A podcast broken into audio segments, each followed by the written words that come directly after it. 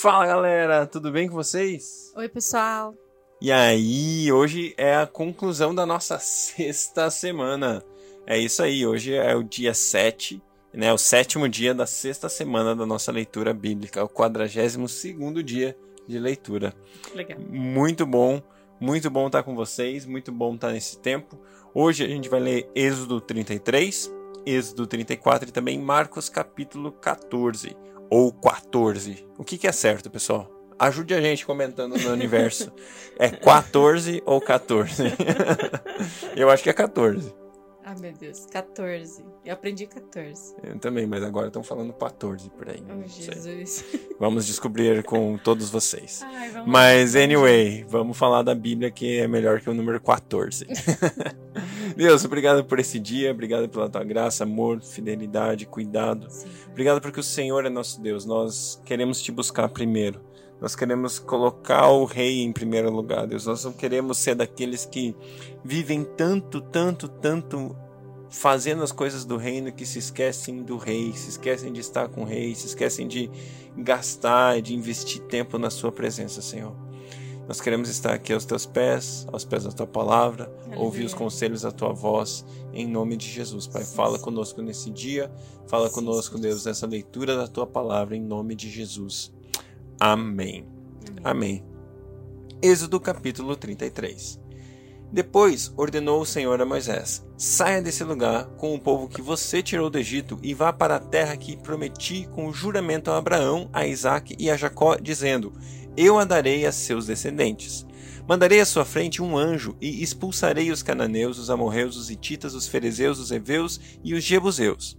Vão para a terra onde há leite e mel com fartura, mas eu não irei com vocês, pois vocês são um povo obstinado, e eu poderia destruí-los no caminho. Quando o povo ouviu essas palavras terríveis, começou a chorar, e ninguém usou enfeite algum. Isso porque o Senhor ordenara, ordenara que Moisés dissesse aos israelitas: Vocês são um povo obstinado. Se eu fosse com vocês, ainda que por um só momento, eu os destruiria. Agora, tirem os seus enfeites e eu dedicarei e eu decidirei o que fazer com vocês. Por isso, do monte Oreb, Oreb em diante, os israelitas não usaram mais nenhum enfeite. Moisés costumava montar uma tenda do lado de fora do acampamento. Ele a chamava tenda do encontro. Quem quisesse consultar o Senhor ia à tenda, fora do acampamento.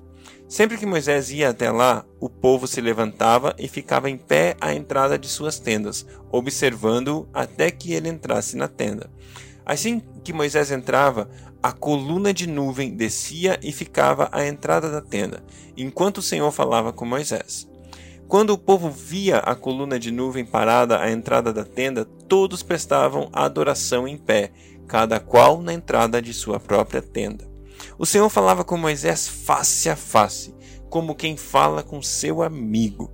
Depois Moisés voltava ao acampamento, mas Josué, filho de Num, que lhe servia como auxiliar, não se afastava da tenda. Disse Moisés ao Senhor: Tu me ordenaste, conduza esse povo. Não me permites saber quem enviarás comigo? Disseste: Eu conheço, eu o conheço pelo nome, e de você tenho me agradado. Se me vês com agrado, revela-me os teus propósitos, para que eu te conheça e continue sendo aceito por ti. Lembra-te que esta nação é o teu povo. Respondeu o Senhor: Eu mesmo o acompanharei e lhe darei descanso. Então Moisés declarou: Se não fores conosco, não nos envies. Como se saberá que eu e o teu povo podemos contar com o teu favor se não nos acompanhares? Quem mais poderá distinguir a mim e a teu povo de todos os demais povos da face da terra?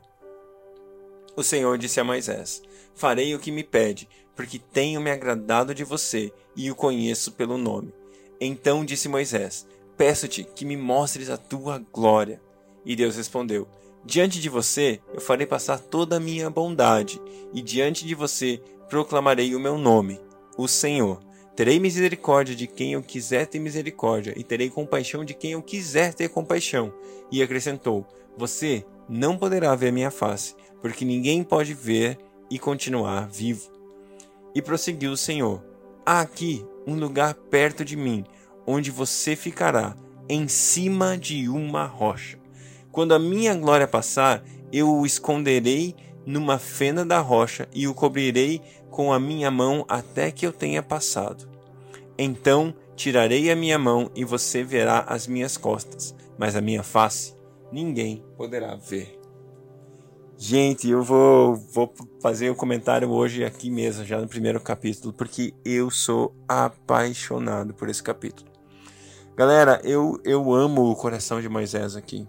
Eu amo o que Moisés fala, sabe? Pensa o seguinte: pensa eu e você, pensa as nossas vidas, sabe? Eu tenho promessas de Deus para mim.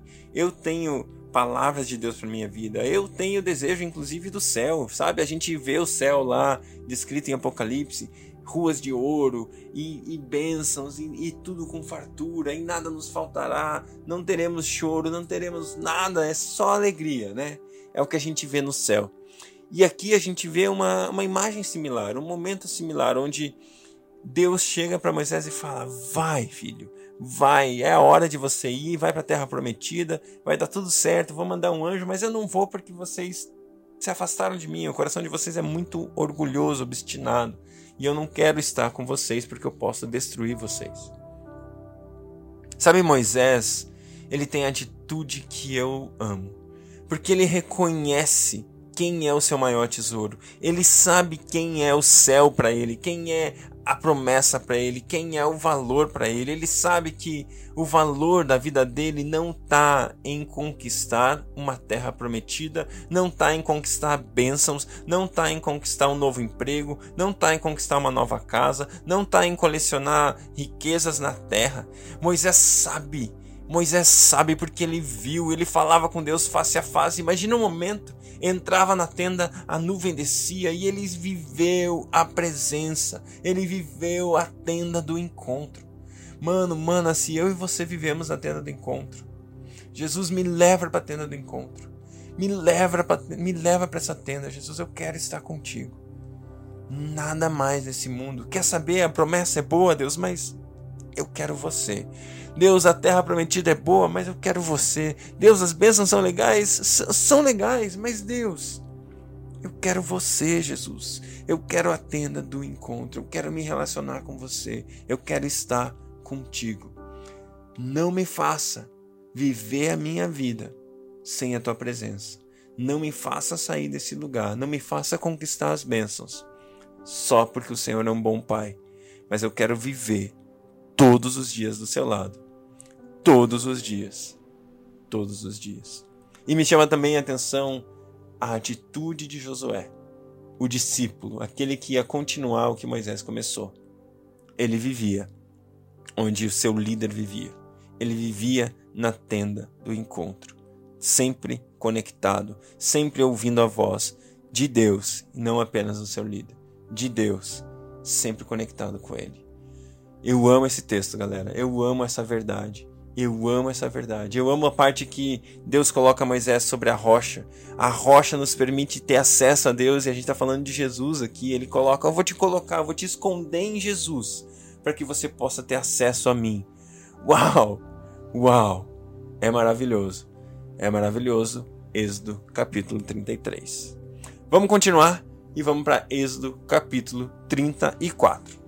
Disse o Senhor a Moisés: Tale duas tábuas de pedra semelhantes às primeiras, e nelas escreverei as palavras que estavam nas primeiras tábuas que você quebrou. Esteja pronto pela manhã para subir ao monte Sinai, e lá mesmo, no alto do monte, apresente-se a mim. Ninguém poderá ir com você, nem ficar em lugar algum no monte, nem mesmo ovelhas e bois deverão pastar diante do monte.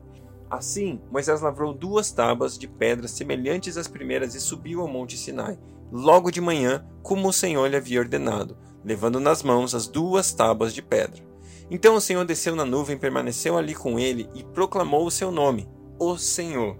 E passou diante de Moisés, proclamando: Senhor, Senhor, Deus compassivo e misericordioso, paciente, cheio de amor e de fidelidade, que mantém o seu amor a milhares e perdoa maldade e rebelião e pecado.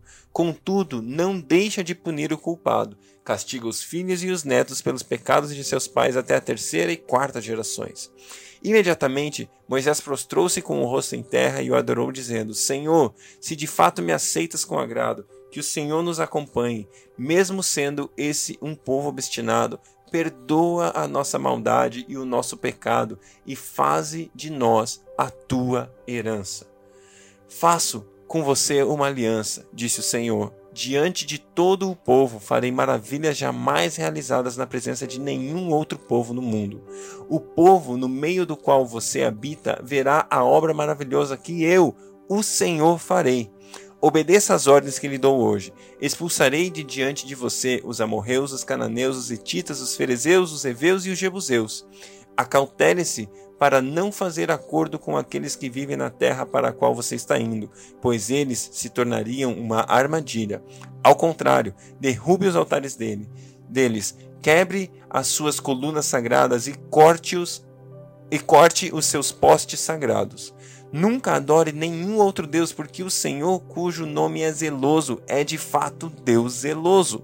Acautele-se para não fazer acordo com aqueles que já vivem na terra, pois quando eles se prostituem seguindo seus deuses, eles lhes oferecem sacrifícios. Convidarão você a se convidarão você e poderão levá-lo a comer os seus sacrifícios e a escolher para os seus filhos mulheres dentre as filhas deles. Quando elas se prostituem, prostituírem seguindo seus de, os seus deuses, poderão levar os seus filhos a se prostituírem também. Não faça ídolos de metal para você. Celebre a festa dos pães sem fermento durante sete dias com a pão sem fermento, como lhe ordenei. Faça isso no tempo certo, no mês de Abib, Abib, porquanto naquele mês você saiu do Egito. O primeiro a nascer de cada ventre me pertence todos os machos dentre as primeiras crias dos seus rebanhos, bezerros, cordeiros e cabritos. Resgate como um cordeiro cada primeiro jumentinho que nascer, mas, se não resgatar, quebre-lhe o pescoço. Resgate todos os seus primogênitos. Ninguém compareça perante mim de mãos vazias. Trabalhe seis dias e descanse no sétimo, tanto na época de arar como na da colheita. Celebre as festas das semanas, na ocasião dos primeiros frutos da colheita do trigo e a festa do encerramento da colheita no fim do ano. Três vezes por ano, todos os homens do seu povo comparecerão diante do soberano, o Senhor, o Deus de Israel. Expulsarei nações de diante de você e ampliarei o seu território. Quando você subir três vezes por ano para apresentar-se ao Senhor, o seu Deus, ninguém cobiçará a sua terra. Não me ofereça sangue de nenhum sacrifício misturado com algo fermentado, e não deixe sobra alguma do sacrifício da festa da Páscoa até a manhã seguinte. Traga o melhor dos primeiros frutos da terra ao santuário do Senhor, o seu Deus. Não cozinhe o cabrito no leite da própria mãe, disse o Senhor a Moisés. Escreva essas palavras, porque é de acordo com elas que faço aliança com você e com Israel. Moisés ficou ali com o Senhor quarenta dias e quarenta noites, sem comer pão e sem beber água, e escreveu nas tábuas as palavras da aliança, os dez mandamentos. Ao descer do Monte Sinai, com as tábuas da aliança nas mãos, Moisés não sabia que seu rosto resplandecia por ter conversado com o Senhor. Quando Arão e todos os israelitas viram Moisés com o rosto resplandecente, tiveram medo de se aproximar dele. Ele, porém, o chamou: Arão e os líderes da comunidade atenderam, e Moisés falou com eles. Depois todos os israelitas se aproximaram e ele lhes permitiu, e ele lhes transmitiu todos os mandamentos que o Senhor lhe tinha dado no monte Sinai. Quando acabou de falar com eles, cobriu o rosto com um véu, mas toda vez que entrava para estar na presença do Senhor e falar com ele, tirava o véu até sair. Sempre que saía e contava aos israelitas tudo o que lhe havia sido ordenado, eles viam que seu rosto resplandecia. Então, de novo, Moisés cobria o rosto com o véu até entrar de novo para falar com o Senhor. Marcos 14 Faltavam apenas dois dias para a Páscoa e para a festa dos pães sem fermento. Os chefes dos sacerdotes e os mestres da lei estavam procurando um meio de flagrar Jesus em algum erro e matá-lo, mas diziam: Não durante a festa, para que não haja tumulto entre o povo. Estando Jesus em Betânia, reclinado à mesa, na casa de um homem conhecido como Simão, o leproso, aproximou-se dele certa mulher, com um frasco de alabastro contendo um perfume muito caro, feito de nardo puro. Ela quebrou o frasco e derramou o perfume sobre a cabeça de Jesus. Alguns dos presentes começaram a dizer uns aos outros indignados: Por que esse desperdício de perfume? E ele poderia ser vendido por 300 denários e o dinheiro ser dado aos pobres. E eles a repreendiam severamente por isso.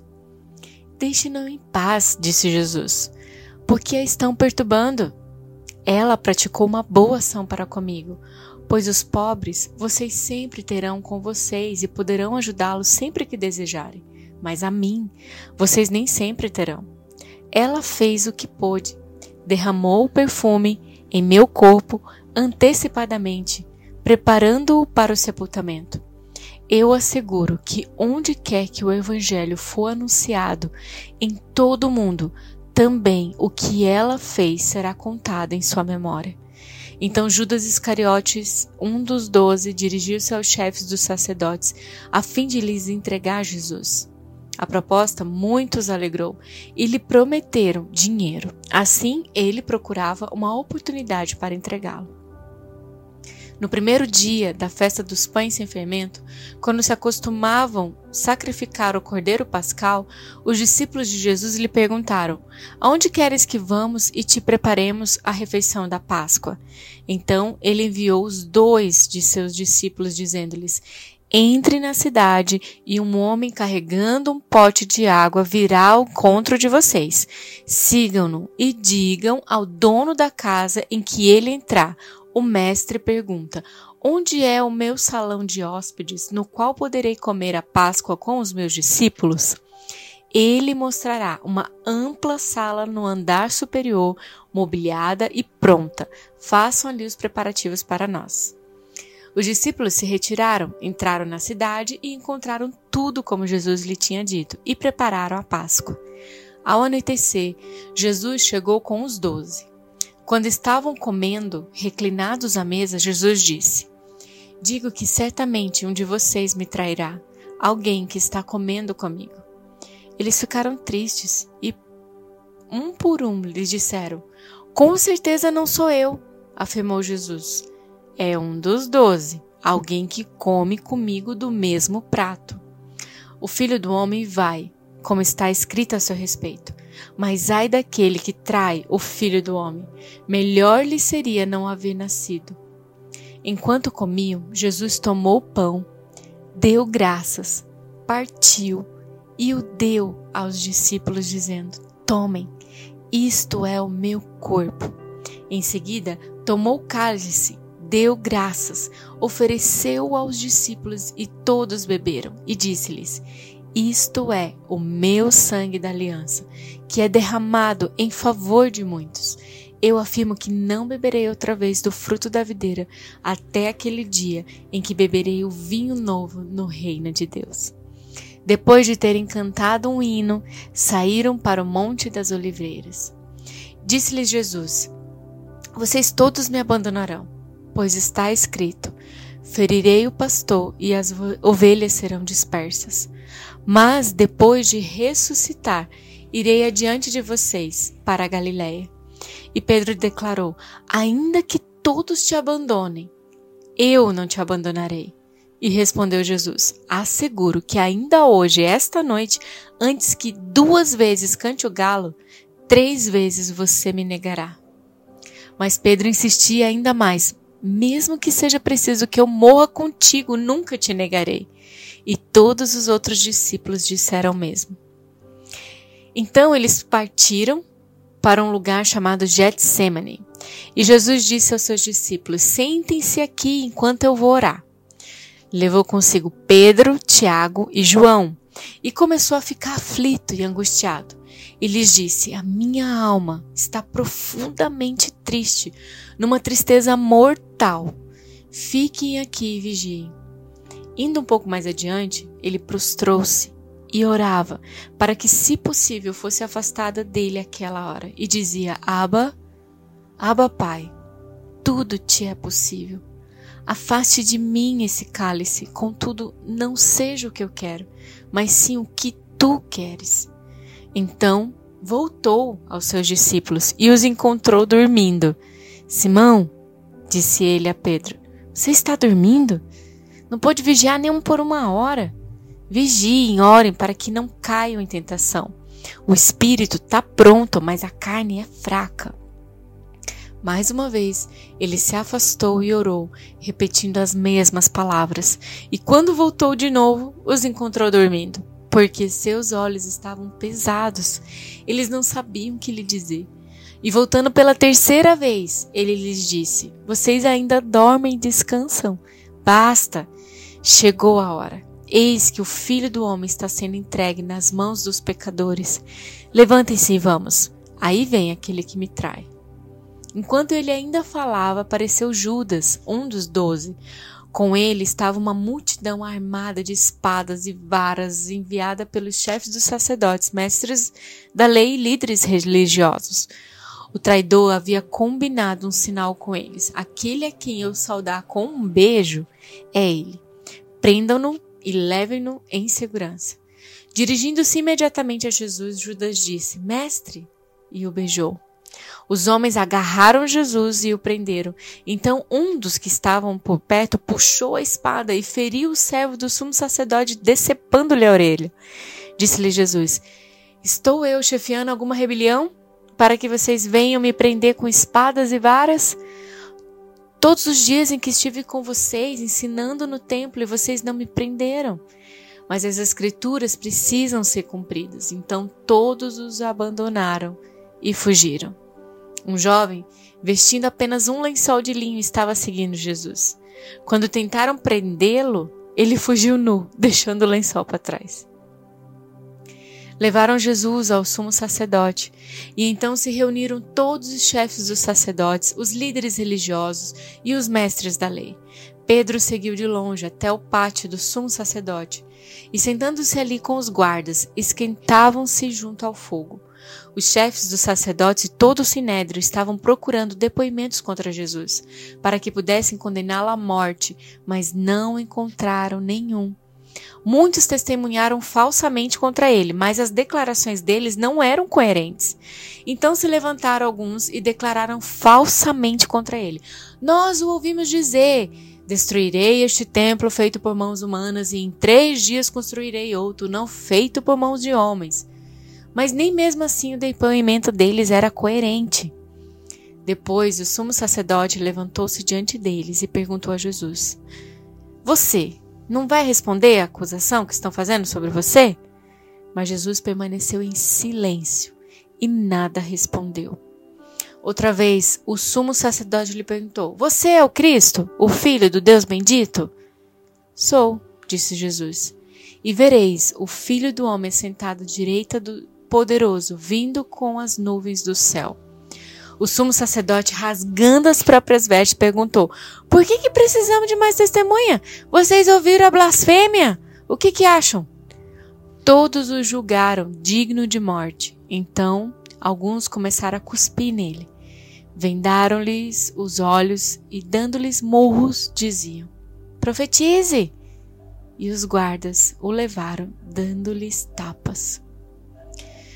Estando Pedro embaixo no pátio, uma das criadas do sumo sacerdote passou por ali. Vendo Pedro a esquecer-se, olhou bem para ela e disse: Você também estava com Jesus o Nazareno. Contudo, ele negou, dizendo: Não, não o conheço, nem sei do que você está falando. E saiu para o alpendre. Quando a criada o viu lá, disse novamente aos que estavam por perto: Esse aí é um deles. De novo ele negou. Pouco tempo depois, os que estavam sentados ali perto disseram a Pedro: Certamente você é um deles, você é Galileu. Ele começou a se amaldiçoar e a jurar: Não conheço o homem de quem vocês estão falando. E logo o galo cantou pela segunda vez. Então Pedro se lembrou das palavras que Jesus lhe tinha dito: Antes que duas vezes cante o galo, você me negará três vezes. E se pôs a chorar.